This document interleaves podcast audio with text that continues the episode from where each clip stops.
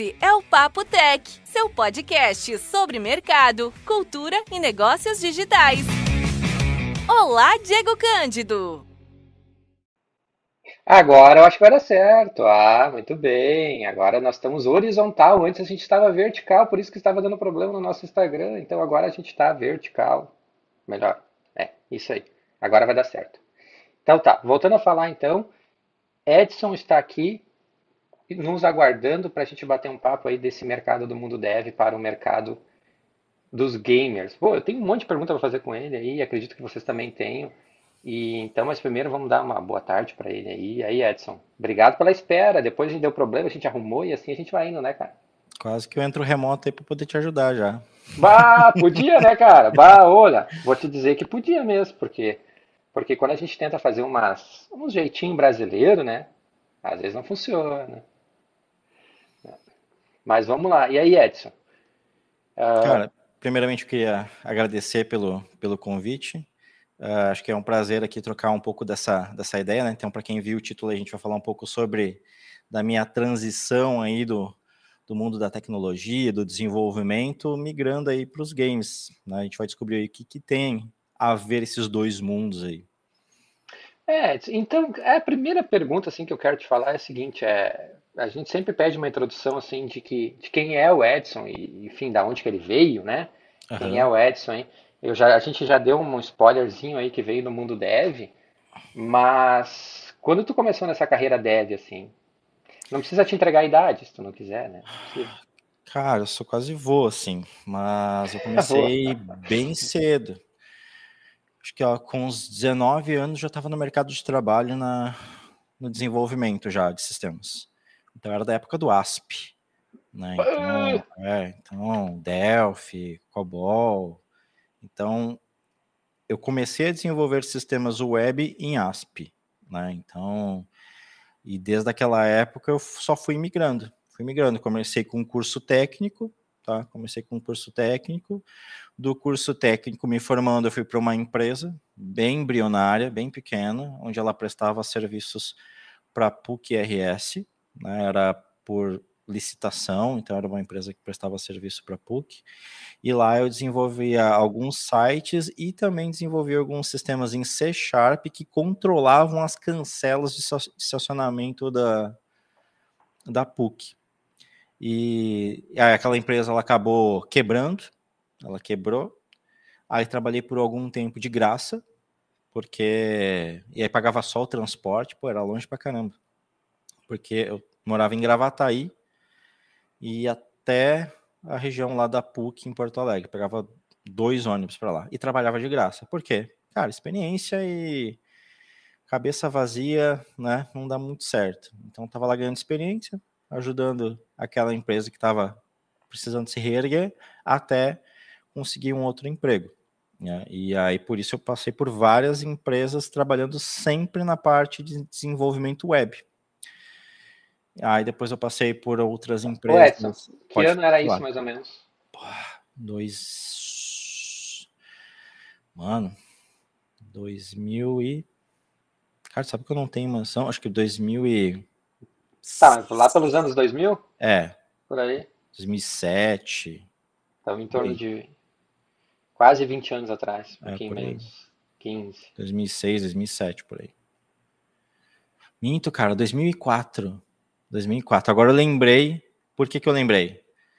Porque eu precisei pegar a minha carteira de trabalho há pouquíssimo tempo e aí eu comecei a dar uma olhada, né? E eu disse, nossa, passei por um monte de empresa, né? E tava lá 2004, a primeira vez que minha carteira foi assinada foi por essa empresa. 2004. 2004. É. É, uma, um bom tempo. Ou seja. daí depois, então vamos lá, se a gente for mencionar aí, foi mais ou menos até 2000 e trabalhando no de, como dev? 2018. 2018. Aí depois de 2018 eu fiquei parado por um tempo. Na verdade foi final de 2017, 2018 ali que eu parei. Foi bem, na, foi bem no finalzinho de 2017, para falar a verdade. Daí houve a mudança, né? Que tu mencionou, né? Houve uma mudança e aí eu fiquei um tempo dando um, um tempo para mim, pensando o que, que eu ia fazer da vida. Daí nasceu, daí nasceu o Edson CNPJ. Nasceu o Edson CNPJ. A gente brinca, né? Sai do CPF e entra para o CNPJ, né? Ou seja, é, vira, sai de um funcionário para um empresário, empreendedor, né? Ah, é que a gente. E o Edson, eu acho que isso é uma coisa que eu quero te comentar, né? Tem diferença de tu ser empresário empreendedor, né? Normalmente a gente mistura sempre, né? É totalmente diferente, porque a gente pode ser empreendedor, né? Que a gente chama de intraempreendedor dentro de uma empresa que a gente presta serviço, né? A gente pode ser um contratado, carteira assinada, mas ser, ser um empreendedor dentro da empresa. Isso é uma visão muito legal, até de um, um antigo colega de trabalho que se chama Carlos Bush. Hoje ele é sócio do Grupo Primo, para ver como as coisas, o mundo gira. E ele sempre te, tinha visão, que eu comecei a carregar comigo, que quando a gente trabalha para alguém, está dentro de uma empresa prestando serviço para ela, a gente tem que trabalhar como se a empresa fosse nossa. Né? A gente, porque a gente tem que pensar, tudo que a gente faz para o crescimento da empresa faz com que a gente cresça também. Então, no momento que tu tem essa visão de empreender dentro da empresa, né, ser um intraempreendedor, ou seja, trazer coisas novas para dentro da empresa, soluções, atividades, tudo que vai contribuir para o crescimento da empresa, isso é empreender. Oh, legal isso aí. Sair da caixinha, né? Sempre fazer o que todo mundo está fazendo, isso não é empreender. Agora, tu trazer soluções para dentro da empresa, novidades, ideias, uh, promover eventos dentro de uma empresa, isso é empreender. E quando tu estava trabalhando de, de CPF ali, isso era uma coisa que te incomodava? Né? É, fazer exatamente sempre a mesma coisa? O que, não, que era naquela época? Não, porque o meu perfil sempre foi ser empreendedor dentro dessas empresas. Né? E isso eu só fui aprender com o tempo. Eu só fui ter essa visão depois que eu comecei a ser um empreendedor, mas na verdade eu já era. No momento que eu tive a, a consciência do que, que é empreender, eu, eu tive a, a visão que toda a minha vida trabalhando eu sempre fui um empreendedor. Oh, legal, né? Isso é legal. Isso, isso com o tempo também, a gente vai amadurecendo e vendo essas coisas, né? Exatamente, porque às vezes a gente acaba fazendo algumas coisas por instinto, né? Por intuição, ou às vezes por influência, né? Então, depois que eu comecei a analisar, eu vi que realmente, desde sempre, eu sempre fui um intraempreendedor. Isso me ajudou muito depois que eu rompi né, a, a carteira CLT e fui para um CNPJ. Bom, vamos seguindo então essa cronologia aí, né? Esse quase um túnel do tempo do Faustão, né, cara? É, eu vou tentar dar uma, uma resumida. Mas... mas... então tá, daí então vamos pular essa parte de 2018, daí se mudou, saiu do Rio Grande do Sul, né? Uhum. Foi para Santa Catarina. Eu acho mas... importante tu falar, né? Não é. foi para praia. Mas o, mas o porquê, eu acho que o mais importante é por que eu parei em 2018, né? Então, para vocês entenderem, eu segui toda uma carreira dentro do desenvolvimento de sistemas. Então, comecei, com, comecei como um desenvolvedor júnior de ASP, até me tornar gerente de projeto e líder de equipe de uma das grandes empresas do Brasil, que é a Publicis, faz parte dentro do grupo Publicis. Isso me gerou muitas oportunidades de viajar, conhecer o Brasil, trabalhar para grandes marcas mas chegou um momento que eu não conseguia não conseguia me ver mais crescendo dentro da empresa e o meu perfil empreendedor foi bloqueado. Por quê? No momento que tu chega num nível muito alto, onde a, a empresa ela é tão tem ela é tão grandiosa e tem tanta burocracia, uh, algumas coisas deixam de acontecer e tu não tem a visibilidade ou tu não consegue identificar o porquê aquilo não acontece. Exemplo, essa a empresa onde eu trabalhava, ela foi comprada por esse grupo chamado Publicis, que é uma empresa francesa, né? Então ela tem vários hubs de tecnologia, de design, de marketing. E dentro dessa empresa que a gente trabalhava, a gente teria que prestar sempre contas à Publicis da França, né? Então, se a gente precisava de investimento para ir a um treinamento, a um evento, promover um treinamento interno, comprar livros para capacitar a galera ou cursos online para capacitar, precisava de dinheiro. Então a gente tinha que fechar um relatório, manda para a França e meh, negado. E isso começou a se repetir várias vezes. Isso foi um ponto que me incomodou. O segundo ponto foi muitas promessas de crescimento, né? Então a gente acabava assumindo responsabilidades extras com uh, o objetivo e a crença de que a gente ia conseguir crescer dentro da empresa, só que isso nunca acontecia. Então, ah, tu vai ser, sei lá, gestor da, da área. Então, tu precisa fazer isso e aquilo. Só que as coisas não eram bem assim. Porque por mais que o meu chefe poder dar ok, eu tinha o risco da França, né, dizer não. Vamos contratar alguém de fora com mais experiência. Tinha o risco. E aí eu já estava bem cansado. E aí, eu, aí, nesse momento, eu comecei a fazer o que todo mundo fazia. Cumpri exatamente minhas oito horas por dia, sabe? As atividades, só as minhas obrigações ali dentro daquelas oito horas. Se me ligavam fora do horário, eu já não atendia. Então, eu, eu, eu parei de entregar o a mais. Comecei, eu virei comum. E aí surgiu a oportunidade de me desligar. E aí, quando surgiu essa oportunidade, eu investi nessa oportunidade, que foi minha esposa, que ela acabou sendo concursada pública. No momento que ela passou, eu pedi demissão e a gente se mudou para Santa Catarina. Ah, então tem toda uma, toda uma história, né? E essa mudança essa mudança para Santa Catarina, lembrando que não foi para praia, né? Não. Santa, Santa, Catarina é só praia, não. não. Eu até faço essa brincadeira, né? Quando eu faço palestra, eu falo assim: ah, fui para Santa Catarina, no momento que eu conto a minha história. E vocês lembram de quê? Praia. Não, Santa Catarina não é só litoral, né? Tem muita terra ali por trás ali. E a gente foi bem para Canoinhas, o nome da cidade, fica perto de Mafra, eu acho que é a cidade mais conhecida da região, que fica bem no Planalto Norte de Santa Catarina era mais, para te ter uma noção, ficava mais fácil eu ir para Curitiba do que ir para Florianópolis. Nossa. É, então tava, então tava bem longe da praia, né? Tava, não, não dava para ir.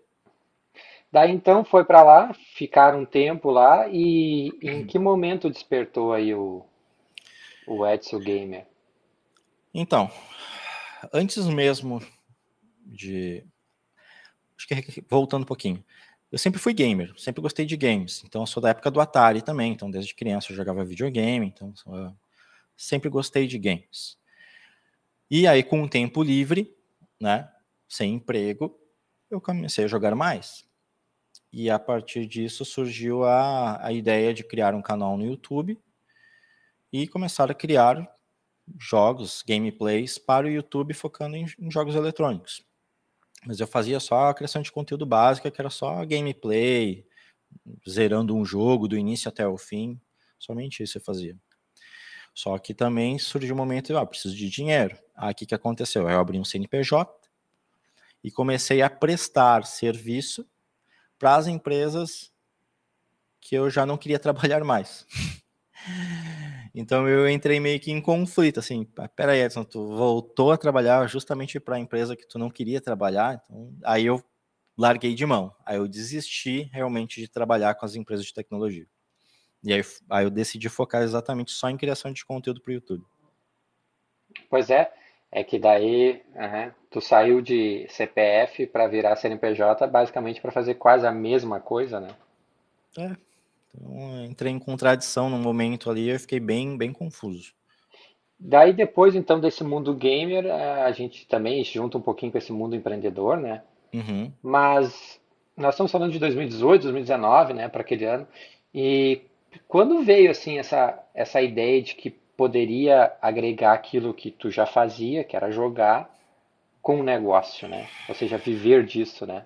Que é o sonho de todo mundo, na verdade, né? Toda a galera do gamer aí do futebol, no geral. Essa, essa é uma cultura que é pregada já, até em sala de aula, né? É, na verdade é utilizar algo que tu ama, uma paixão, e transformar isso em uma renda, que acho que é o sonho de todo mundo, fazer o que gosta e ser remunerado por isso. Só que existem outros fatores atrás disso, né? Se existe uma demanda para isso também, né? Então, ah, eu sou muito bom jogando videogame, uh, eu tenho as ferramentas para fazer isso, mas será que tem demanda realmente para eu ser remunerado por jogar videogame bem? Então, o que a gente ganhava dinheiro naquela época, e o único conhecimento que eu tinha na época era só a AdSense, era monetizar o canal. Né? Era bater os requisitos dentro do canal do YouTube para ser monetizado pelo conteúdo que eu criava. Ou seja, o YouTube te pagava pelo número de visualizações que tu tinha. É, é um pouco mais complexo isso. É, me pagava não pelo número de visualizações, mas me pagava pelo número de propagandas, né? Publicidades uhum. que passavam no passavam meu vídeo. Obviamente, quanto mais visualizações, maior é a chance de passar uma propaganda e eu ser monetizado por isso. É isso aí. E daí, então, só dando sequência, então daí quando, quando veio esse, essa conexão, né? Essa, a, a galera gosta de virada de chave. Uhum. Tá, então vamos lá. Eu comecei a desenvolver muitos conteúdos focados só para gameplay de jogos. Tá? Então eu só fazia vídeo e eu não via muito resultado estava criando minha audiência, meu público, enfim, mas o que monetizava era muito pouco. Eu não conseguia fazer o saque no final do mês. Eu precisava juntar 100 dólares para fazer os saques. Então, ou seja, eu estava investindo muito em equipamento, câmera, então um pouco dinheiro que eu tinha uh, guardado, eu investi tudo nisso e, cara, torrei todo o meu dinheiro, dinheiro da casa nisso, em algo que não estava dando certo. E aí eu comecei a investir em lives. Então, dos vídeos eu fui para as lives. E nas lives eu comecei a ganhar algumas doações, ajudou muito na questão do crescimento de público dentro do meu canal, mas já era um outro público, não tinha nada a ver com vídeos, né? Então, aquilo começou a me, me ajudar na questão do crescimento do canal, mas financeiramente também não estava ajudando. E aí, como eu sempre tive uma, uma veia uh, digamos assim, de professor, de que eu chamo muito de que é uma pessoa que tem o perfil de replicador, que ele tem o conhecimento e, e acaba replicando para as pessoas. Então, isso também me ajudou muito, porque desde a primeira empresa que eu trabalhei, por, por onde eu passei, eu sempre tive esse perfil de ser um intraempreendedor, um cara que via uma oportunidade de treinar a equipe, eu montava um evento, me preparava aquilo, apresentava para a diretoria e eu ministrava treinamentos para a equipe. Então, eu sempre tive essa veia de, de ensinar, né? passar o conhecimento para ajudar as pessoas. No momento que eu comecei a fazer lives, é que veio a virada de chave. O Facebook Gaming em 2018 criou, não, o, perdão, o Facebook criou o Facebook Gaming, né, dentro da plataforma do Facebook, que era um hub para transmissão ao vivo de jogos. Tudo que é novo é uma oportunidade, né? Então eu decidi migrar, fazer lives do YouTube, decidi migrar as lives para o Facebook Gaming e aproveitar, né, que estava aquecido, todo mundo falava do Facebook Game, nova oportunidade, comecei a fazer lives. Diferentemente de outras plataformas, o Facebook, por ser uma plataforma nova nas lives, não tinha integração com algumas ferramentas que ajudavam no engajamento e na interação dos espectadores nas lives. Para quem conhece um pouco de, lives, ou já até tentou criar lives, existem algumas plataformas como Streamlabs, Stream Elements, que nada mais são serviços separados dessas plataformas que conseguem gerar mensagens, uh, informações visuais ali de tudo que acontece na live. Por exemplo, se alguém me mandasse uma doação de 10 reais, essa plataforma vinculada ao YouTube ou ao Facebook Game ia identificar isso, essa doação, e ia mostrar um alerta na minha tela dizendo, ó, oh, o Bruno Fernandes mandou 10 reais para o Edson. Isso me ajudava na questão de uh, retribuir, né, elogiando e agradecendo aquele espectador, e também o ego né, daquele espectador do tipo, ah, apareceu o meu nome na live do Edson, que da hora. Isso, obviamente, aumentava a retenção e gerava aquela conexão com o público. Isso era, são ferramentas utilizadas até hoje, em todas as lives existe isso, de alguém mandar uma mensagem, uma doação, se inscrever no canal, aparece uma mensagem na live. Só que no Facebook Game não tinha isso. E aí, o que, que eu fiz? Utilizei os meus conhecimentos de desenvolvedor e eu personalizei esses alertas utilizando a própria API do Facebook. Porque eu pensei, pô, já que essas, essas plataformas, Streamlabs, StreamElements, não conseguiram criar essa solução ainda, bom, vou fazer a minha por enquanto. E aí eu fiz a minha solução e comecei a fazer as lives com isso. Que, que aconteceu? Aí é uma questão de fazer algo diferente, né? Sair um pouco da zona de conforto para dizer, ah, já que não tem, deixa assim mesmo, né? Ou, não, vou fazer um negócio diferente porque eu gosto, já vou pegar esse meu conhecimento e fazer um negócio legal na minha live. Como o Facebook começou a investir forte nas lives, começou a trazer uma galera muito da Twitch.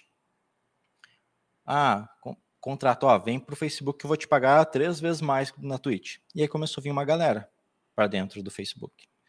E eles já estavam acostumados com uma plataforma que já é uma lenda, né? Já é super tradicional na criação de conteúdo online.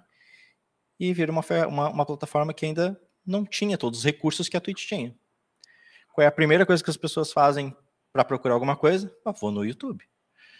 Aí foram procurar no YouTube e as pessoas acharam um vídeo meu ensinando eu customizar esses alertas, né, deixando bem semelhante a Twitch, coisa que o Facebook não tinha. E aí as pessoas começaram a entrar em contato comigo para, cara, como é que tu fez? Tu faz para mim? E aí nesse momento eu comecei a prestar serviço para esses grandes criadores de conteúdo que vieram migrados da Twitch para o Facebook. E aí, Pô, que história, hein? que história, né? Então, por, por uma deficiência da própria ferramenta que criou uma oportunidade que tu aproveitou e daí conectou com esse pessoal todo aí. Porque hoje, para quem não sabe, depois a gente vai entrar nesse assunto, né? Hoje o uhum. Edson tem na cartela de clientes grandes, grandes é, streamers aí de games aí. Mas a gente vai falar sobre eles daqui a pouco aí.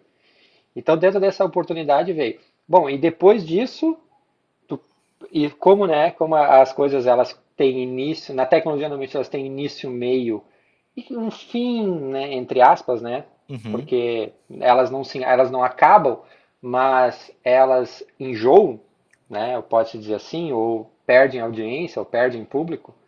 O Facebook durou aí seus bons anos, mas também não vingou a parte do gamer, né? É, tá em decadência, digamos assim, né? Então a gente teve aí uns até 2020 um investimento bem forte do YouTube, do perdão, do Facebook Gaming para a plataforma. Uh, só que depois a gente começou a ver um movimento de saída, né, desses criadores de conteúdo de volta para a Twitch ou para outras plataformas que surgiram no mercado, como a Trovo, Nimo, que são outras empresas, até mesmo a Buia, que são outras empresas também que são hubs de, de streaming de games, e a galera também veio investindo forte em dinheiro, né? Então a galera acabou saindo do Facebook. No início, parecia uma mil maravilha, assim. Quando eu falava com a galera lá, cara, como é que é trabalhar aí no Face? É legal? Não, cara, é, cara eu me lembro disso. Ah, evento sei lá, a cada três meses, fazia um evento fechado em São Paulo, chamava todo mundo, cara, era um negócio bonito de se ver. Ah, a gente falava com os engenheiros do Facebook Gaming, não, tudo que a gente pedia, eles faziam, mas depois, mano, fechou a torneira, acabou o oba-oba, o Facebook parou de, de aumentar os contratos, começou a reduzir os contratos na renovação, e aumentar o número de horas. Uma coisa que a galera pensa que ah, eu vou ser criador de conteúdo e vou trabalhar menos, eu vou ganhar mais, vou fazer algo que eu gosto, mas vou trabalhar menos. Isso é um mito. Ah, um mito que já vou quebrar aqui. Então, uh, um streamer hoje de alta performance para ganhar um contrato bom, ele tem que trabalhar no mínimo 12 horas por dia. Nossa. 12 horas. Tá? Então eles têm que fazer contratos de 8 horas transmitindo e mais 4 horas de administração, porque, pessoal, é uma empresa, tá? Não, não, né? Então você tem que abrir uma empresa para receber esse contato, tem que pagar imposto, tem muita coisa aí por trás que não é só criar conteúdo, é brincadeira, tem muito trabalho envolvido por trás. É, e eu já vou emendar essa pergunta que eu vou assim, hoje, né, 2000, final de 2022, início de 2023, uh, é possível uh, ter um crescimento e ter um canal e ter essa rentabilidade, enfim, isso ainda hoje dá certo? Eu acho que tem mercado, tem mercado com certeza, mas não, não é mais para qualquer um. Não é mais para qualquer um vendo essa oportunidade também de falta de conhecimento e de preparo desses criadores de conteúdo que estão se aventurando e viram como uma oportunidade um tempo livre que eles tinham na pandemia, aí entrou um outro uh, uma outro papel, né, uma outra uma oportunidade que eu vi de ser mentor de criadores de conteúdo. Por quê? Eu vi muito cursinho, ah, seja youtuber, não apareça nas câmeras, ganhe dinheiro, faça isso para ganhar ou monetizar o seu canal no YouTube. Então era muita coisinha, muita promessa e pouco resultado. Por quê? Se a pessoa não prepara a forma de pensar dela, o mindset, e entender que é um trabalho que exige muito esforço, por mais que tu faça usando os hackzinhos para crescer, tu não cresce, nem a pau, sabe? Então, eu comecei a trabalhar essa questão de mentoria para criadores de conteúdo, utilizando toda essa experiência né, de mercado de trabalho, né, de administração, gestão do tempo, de redes sociais, toda essa questão de tecnologia, de entender, ah, mas o que é um algoritmo? É um bicho? Não, algoritmo, sabe? São regras e processos dentro do sistema, né? E aí explicar isso para, ah, agora eu entendi o que, que é um SEO. Então, todos esses termos, algoritmo, SEO, eu trouxe, né, com a minha experiência trabalhando ao longo dos anos nesse mercado de desenvolvimento de software. É legal. Tem tudo a ver com criação de conteúdo. E eu, eu escuto bastante sala de aula também, a, a galera que é assim, ah, eu quero desenvolver um, um game, ah, eu uhum. quero fazer um game. E daí quando eles se deparam que desenvolver o game nada mais é do que programação, a galera corre. Porque não se tem a ideia de que fazer um game ele é muito mais complexo do que às vezes tu desenvolver um próprio aplicativo para celular. Sim, com certeza. Às vezes tu tá na escola assim, cara, física. Que, que eu tenho que aprender sobre tração, fricção e não sei o quê? Por que, que eu quero que aprender física? Cara, é o básico para te fazer um jogo hoje é entender um mínimo de física. Cálculo, matemática pura.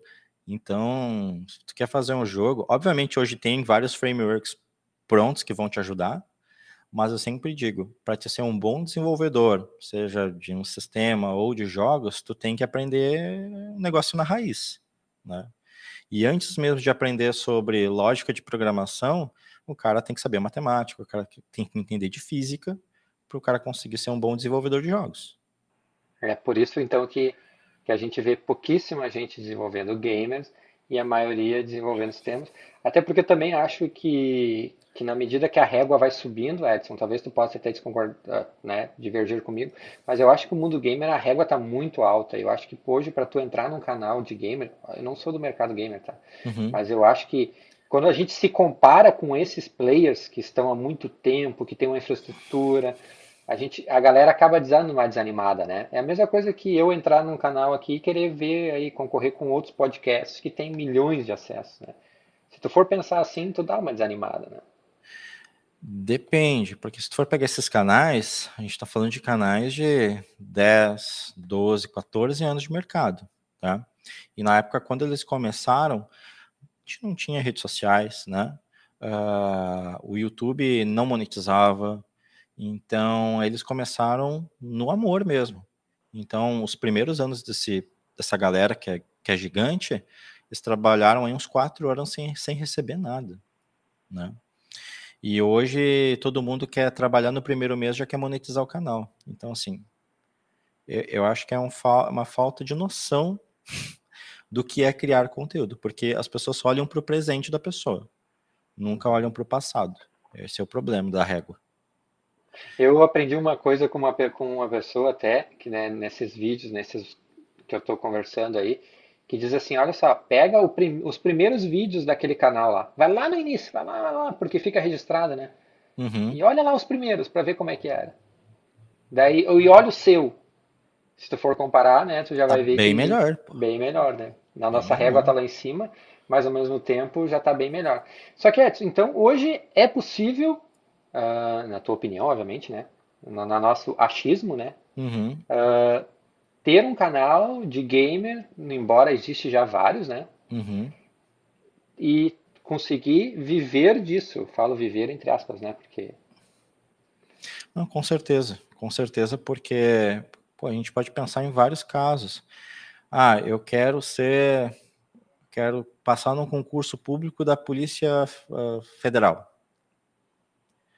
Assim, é possível, todo mundo é. Vai exigir muito de dedicação, estudo, tempo, dedicação, disciplina e não desistir. Então, no momento que tu desiste, tu já saiu do jogo, né?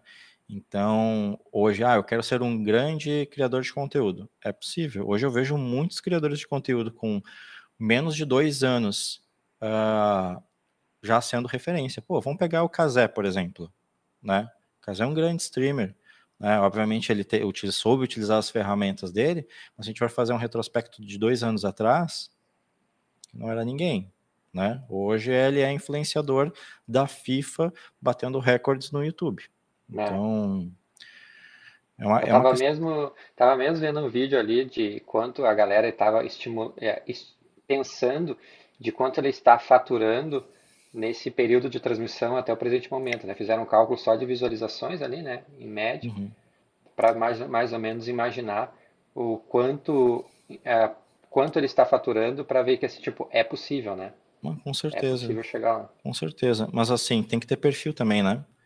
Vou pegar o Casé de novo. Ele poderia muito bem ficar na bolha dele, criando vídeos de, de React dentro da Twitch e só. Certo? Agora, no momento que ele começa a ir atrás, né, de contatos, oportunidades, viu oportunidade de trazer transmissões de jogos para a Twitch e a partir disso ele nunca imaginou que teria a possibilidade de transmitir uma Copa do Mundo, mas foi porque ele quis, porque ele foi atrás, ele viu uma oportunidade e foi. Ele poderia lá ficar fazendo os react dele lá, olhando vídeo, sabe?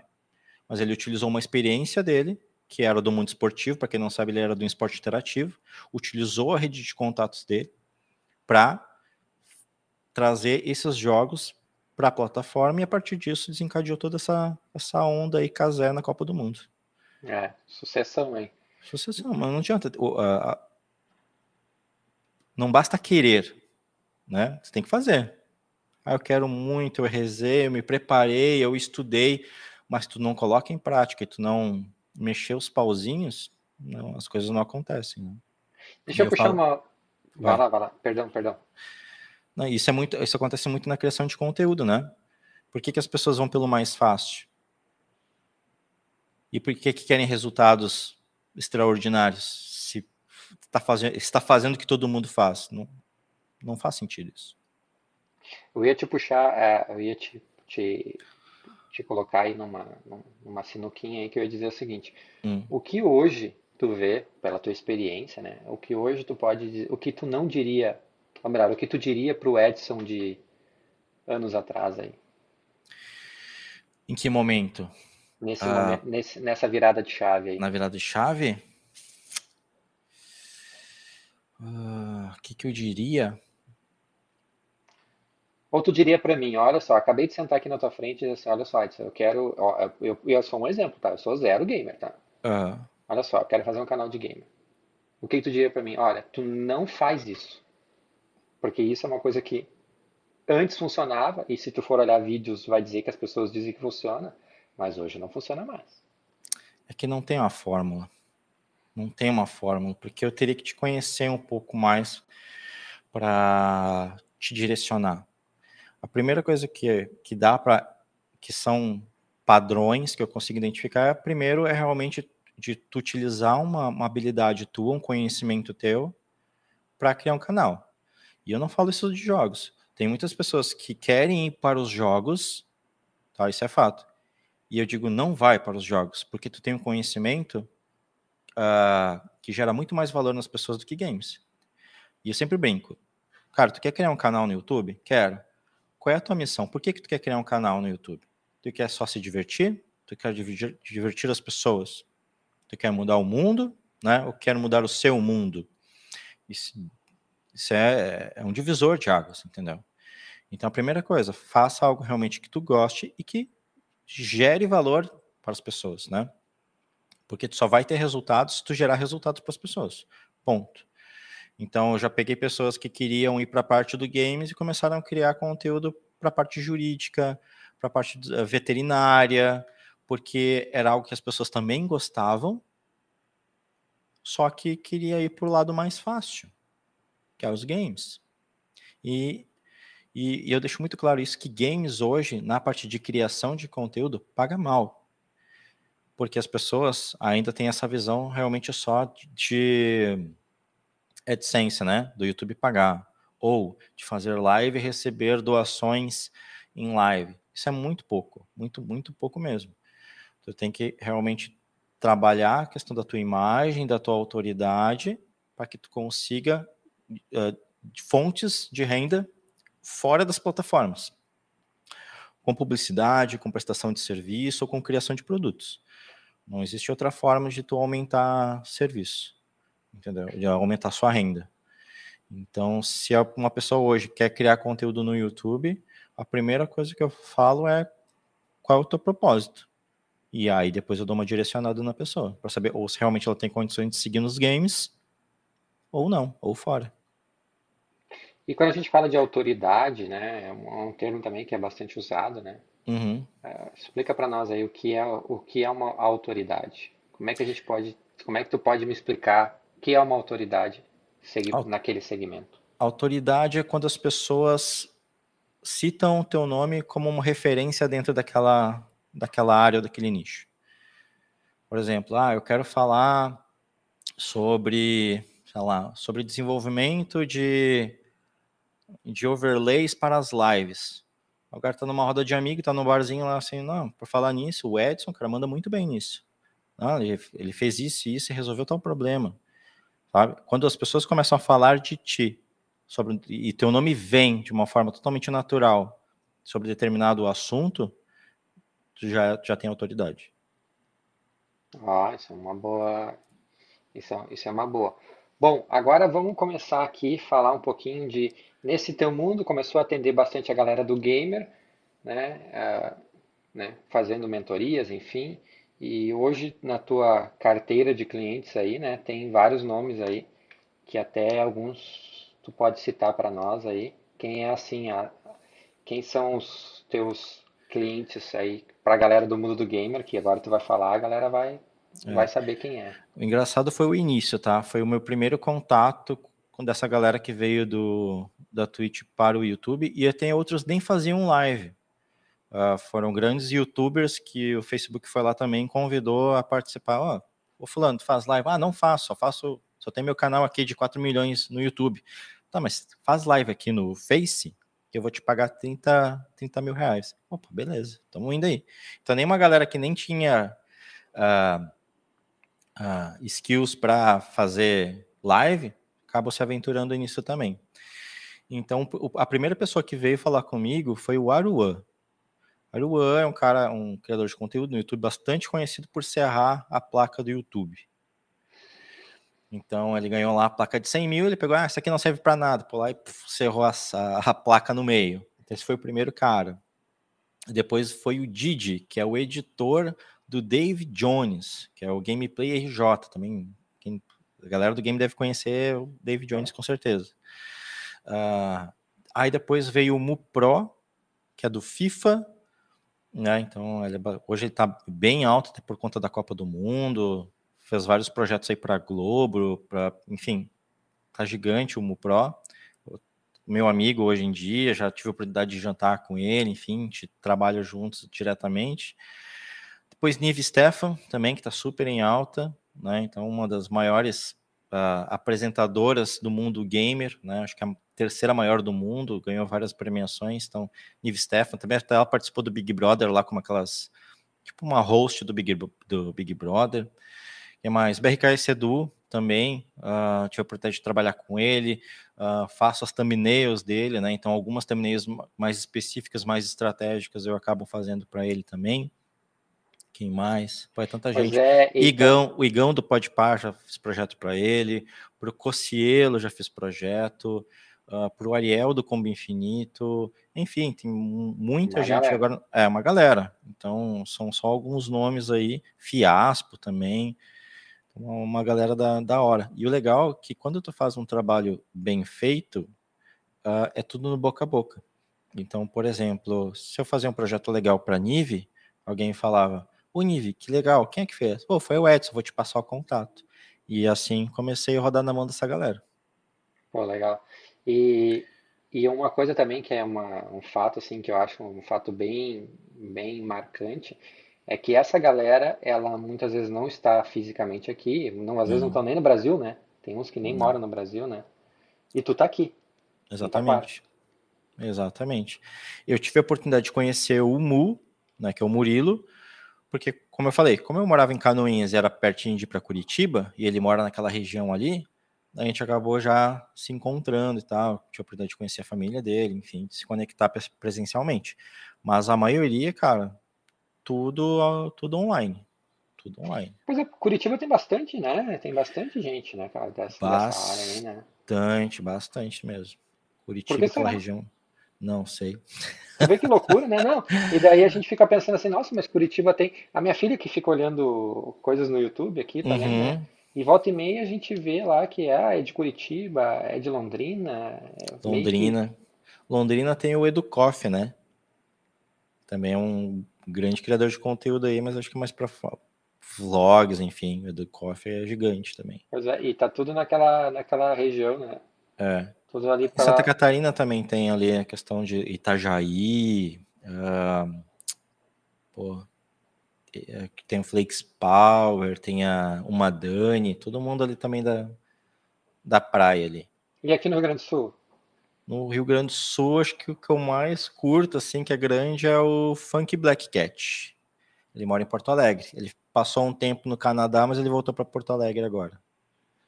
E mas tem a maioria de fora, não? A maioria já foi embora do Brasil ou tá- ainda tá aí? Aqui, Aqui? aqui. Alguns fazem umas trips aí, ficam um, dois, três anos fora, depois acaba voltando. Bom, então vamos encaminhar para a reta final aí. Mas um, Edson, mas, mas, um, vai, mas, vai. um, mas um movimento que eu vejo que a maioria faz é ir para São Paulo. Por conta Pois dos é. eventos, por conta dos É. eventos. Por conta da proximidade com as marcas e networking, que para mim isso, o networking é muito importante para quem quer, quem quer criar conteúdo. Então é saber aproveitar esses eventos onde as grandes marcas estão ali para se vender. Fazer um media kit, preparar o seu canal, mandar um e-mail, tentar achar o agente de conta ou o cara do marketing lá, porque hoje a gente vê um grande movimento dessas grandes marcas em investirem em pequenos criadores de conteúdo também por conta do engajamento. Então é muito Ah. mais é, é muito mais em conta para a empresa investir em pequenos criadores de conteúdo, às, às vezes dando, sei lá, brindes, periféricos, né? Às vezes fechando um contrato de um ano ali com um contrato de 3, 4 mil reais, tem que pegar um grande criador de conteúdo, onde o engajamento ele é bom, mas não fecha, eu falo que é o ROI, né? Que é a questão de retorno sobre investimento. Então, às vezes vale muito mais a pena tu investir em pequenos criadores de conteúdo que tem um engajamento maior, que vai te gerar um retorno maior para as marcas. E como é que a gente mensura pequeno, o, o que, que, que que se representa um pequeno, um médio, enfim, um grande a gente já sabe, né? Começa com um nano. O nano é de mil a cinco mil. Não vou lembrar de cabeça, mas já sendo um nano criador de conteúdo, já, já consegue já fechar alguns contratos. Às vezes até com empresas locais, ah, tu já consegue. Porque como tu já tem uma certa influência, para uma empresa local que vende hardware e não trabalha suas redes sociais, e tu mostrar o alcance das pessoas, a influência que tu tem sobre 100 pessoas, tu já é 100 vezes mais influência que uma empresa que não trabalha suas redes sociais. Aí tem que entrar a questão marqueteira também, tem que saber se vender e mostrar realmente que esses números fazem a diferença. Falando em agora, agora tu tá falando de empresa, eu me lembrei da Avel, que fez um investimento muito grande em, em pequenos influenciadores, né? Em profissionais da área do audiovisual, do gamer, enfim, né? Uhum. Mas sempre, mas normalmente pega, pegava pequenos, né? Que é- eu acho que a Avel até aqui é de Santa Catarina, né? Se não me falha a Uhum. memória. Eles pegavam essa galera daqui, daí agora tô falando, me lembrei, ah, tem a Avel, ó, que fez isso, por um tempo fez isso. Não, e se tu for observar, tem várias empresas grandes que fazem campanhas, investem dinheiro na promoção de pequenos criadores de conteúdo. Itaú, Santander, LG, ahn, tem mais outra empresa também. Ah, meu Deus. é, da Acer. Então tem várias empresas de tecnologia, e às vezes nem só, não só de tecnologia, mas que, que sabem que eles devem investir num público jovem, eles acabam fazendo essas campanhas com uma galera mais pequena. Se eu não me engano, a CNB, que eu, eu acho que é do Santander, uhum. eles têm um programa de treinamento para criadores de conteúdo. Ah, que legal, cara. Eles dão bolsa ensinando as pessoas, aos, aos jovens, serem criadores de conteúdo. Ah, isso é novidade, não imaginava. É, depois eu te passo uh, os dados ali. Então, cara, é treinamento para te ser youtuber, para te ser streamer. Todos os fundamentos de uh, marketing de influência, marketing de conteúdo, sobre hardware, periféricos, tudo. Oh, legal. Então, Edson, uh, quero te agradecer uh, aqui e lembrando que né, tu está totalmente à disposição aí da galera, né? Quiser entrar uhum. em contato contigo aí, é só chamar. O, Instagram dele vai estar tá aqui embaixo, né? Está aqui embaixo linkado. E quero te agradecer por essa aula aí de redes sociais, de streaming e aula para mim, né? Porque não, eu volto a falar, não é, não é o meu meio, né? E até eu participei do teu, da tua da tua mentoria naquele final de semana lá naquele sábado. Uhum. Cara, eu era o peixe fora d'água lá dentro, né? Porque não é o meu meio. Mas a gente sempre aprende. Né? Então a gente sempre acaba aprendendo com mesmo a galera que não é da não é da área, né? Não é, é não é o meu meio. É, tu como professor, a gente sabe que a gente tem que tentar também ensinar de uma forma, uma linguagem mais simples para o pessoal, né? Então, o objetivo lá também, como tinham criadores de conteúdos que já eram mais antigos e uma galera que estava querendo ser criador de conteúdo, a gente tem que tentar direcionar e se comunicar de uma forma um pouco mais simples, né? Eu, eu espero que tenha aprendido alguma coisa, ou muita coisa lá com a gente. É, não, foi, foi bem bacana. Porque, ó, tu já começou a ter mensagens aí, grande, Edson, aí, uhum. ó, é o Kleber. Então a galera já começa a, a mandar as mensagens aqui, que que que estavam aqui. Ó, vou botar aqui em tela, porque agora nós temos esse recurso, olha aqui, olha aqui. Olha, que massa. Temos esse recurso aí, ó, obrigado. Quem mais aqui, ó, a galera aqui, teu fã clube aí, ó. Todos ligados. é. Aqui, ó. Isso, é, isso é uma ferramenta bem legal de, de ter essas conexões aí. De ter essas pessoas aí conectadas aí. Mas como eu havia dito, uma das coisas assim que, que mais eu te chamei, né, para trocar essa ideia com nós aí, é ter essa forma aí de, de, de falar bem, bem tranquilo e principalmente incentivar a galera que às vezes a gente bitola muito em sala de aula, né? Isso é um problema que a gente tem, tá? Isso eu admito e sempre falo em sala de aula também. Porque é um mundo que a gente vive, né? Às vezes uhum. a, gente, a gente não pode ensinar alguma coisa que a gente não vive. Mas a gente pode convidar pessoas que ensinam coisas que a gente não vive, né? Exatamente. é o caso. Tá bom, Edson? Isso Muito aí. obrigado e fica o convite para ano que vem tu falar isso em sala de aula. Bora, galerinha aí. Bora lá. Vamos lá. Entrar na mente da, da galera. É, principalmente esse, esse mundo gamer aí, que assim, é, eu não vivo diretamente, mas a minha filha, como eu já te falei, né, ela tá uhum. na zona de Minecraft, ela tem seis anos, e então eu acabo tendo que aprender, né? Tem que aprender o um negócio ali, né? A, Imagina, a... e Minecraft aí tá vivendo há várias gerações, é um jogo bem antigo. Pois é, eu me lembro de Minecraft há uns tempos atrás, né? Bastante tempo, e ele tá aí, e tu vê, e pegando novas gerações, né? Isso é uma coisa, isso é uma coisa também de se pensar, né, cara? Como é que o jogo ele fica, ele eterniza, né? Quando é bom, né, cara? Quando tem a base boa.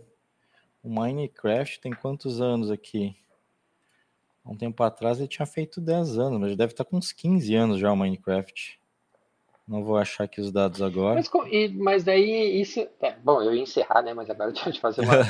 como é que como é que esses jogos conseguem se, se eternizar? Será que é através dos próprios galera jogando?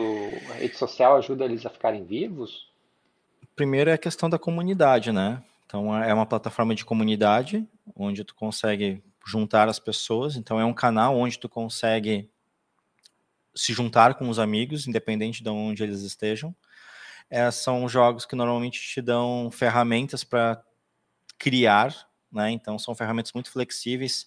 Então, Minecraft, cara, é um. Tu pode fazer o que tu quiser no Minecraft. Tem, é um jogo onde tu tem várias extensões, mundos, enfim, tem uma infinidade de conteúdo, né? Nunca acaba. Então, obviamente, existe o investimento da produtora investindo no jogo para manter o jogo ele ativo, mas o principal mesmo é, é, a comunidade.